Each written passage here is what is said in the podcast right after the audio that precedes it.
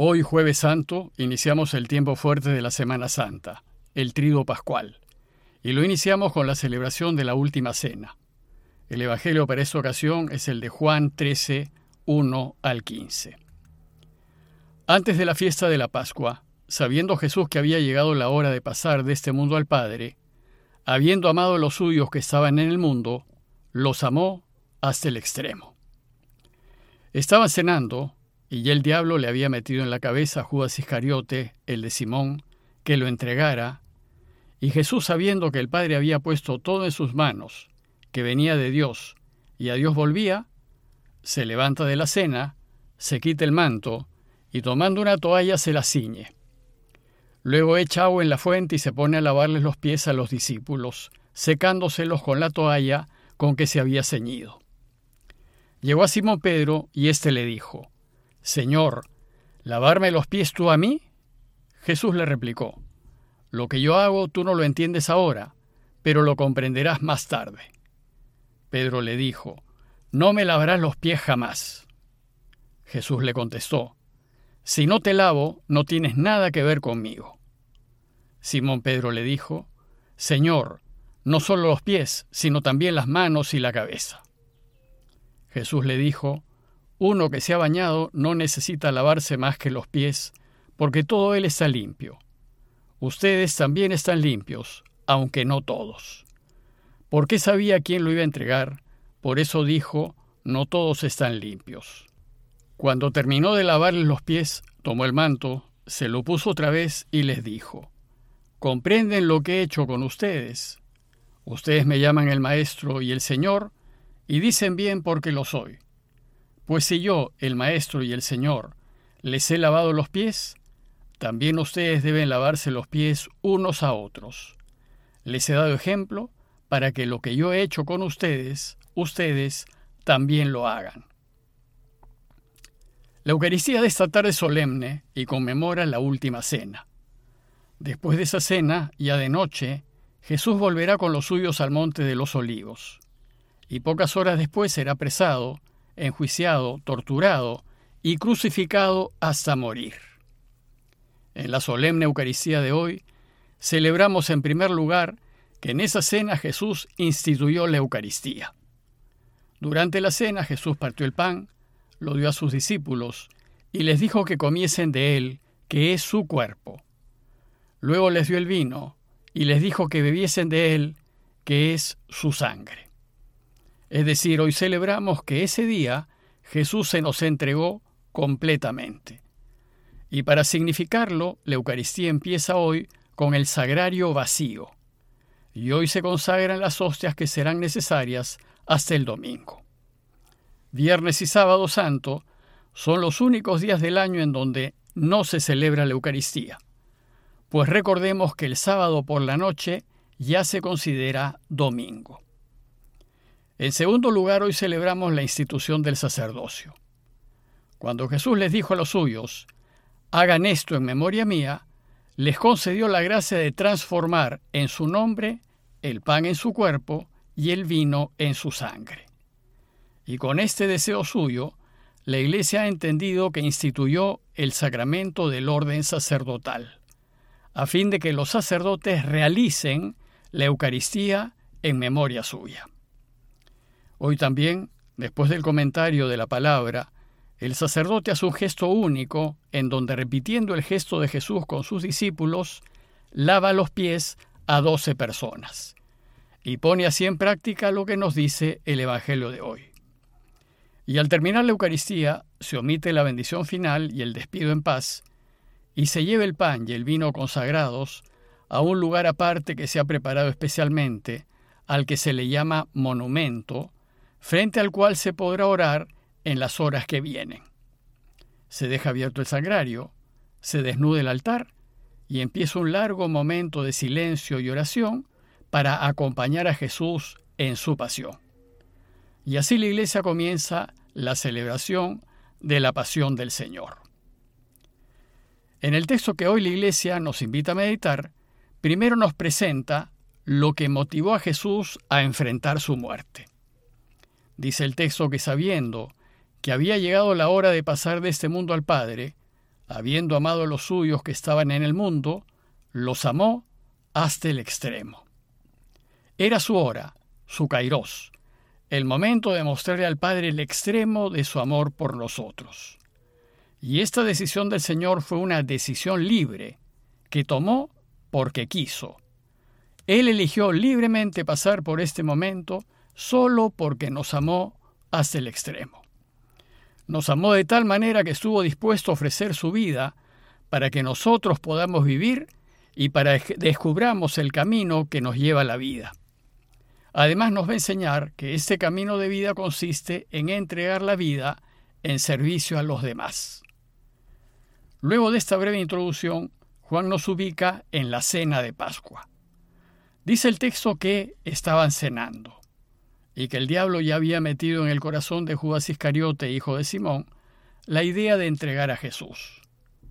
Como ven, Judas, el traidor, estaba con ellos participando de la última cena. Entonces, en medio de la cena, Jesús hizo un gesto desconcertante. Sabiendo que el Padre había puesto todo en sus manos y que en él estaba la decisión de seguir o abandonar, y sabiendo que venía de Dios y que a él volvía, pues sabe que todos hemos salido de Dios y que nuestro único fin, nuestro único destino es volver a Él, y que lo que da sentido nuestras vidas es volver a Dios, pues para eso nacimos, Dice el texto que se levantó de la mesa, se quitó el manto y tomando una toalla se la ciñó. Luego echó agua en una fuente y se puso a lavarle los pies a los discípulos, incluyendo a Judas, secándoselos con la toalla con la que estaba ceñido. ¿Y por qué hizo eso, si no era parte de la celebración judía de la Pascua? Primero hay que decir que el Evangelio de Juan es el único que no nos transmite el relato de la Eucaristía, en vez de ella, nos relata el lavatorio de los pies. Tal vez para enseñarnos que quien comulga el cuerpo y la sangre del Señor se hace servidor de los demás y debe estar dispuesto a lavarles los pies a todos. Y segundo, recordemos que lavar los pies a los invitados era un gesto de cortesía que el dueño de casa ofrecía a sus huéspedes, en consideración a que la gente caminaba mucho y los caminos estaban llenos de polvo.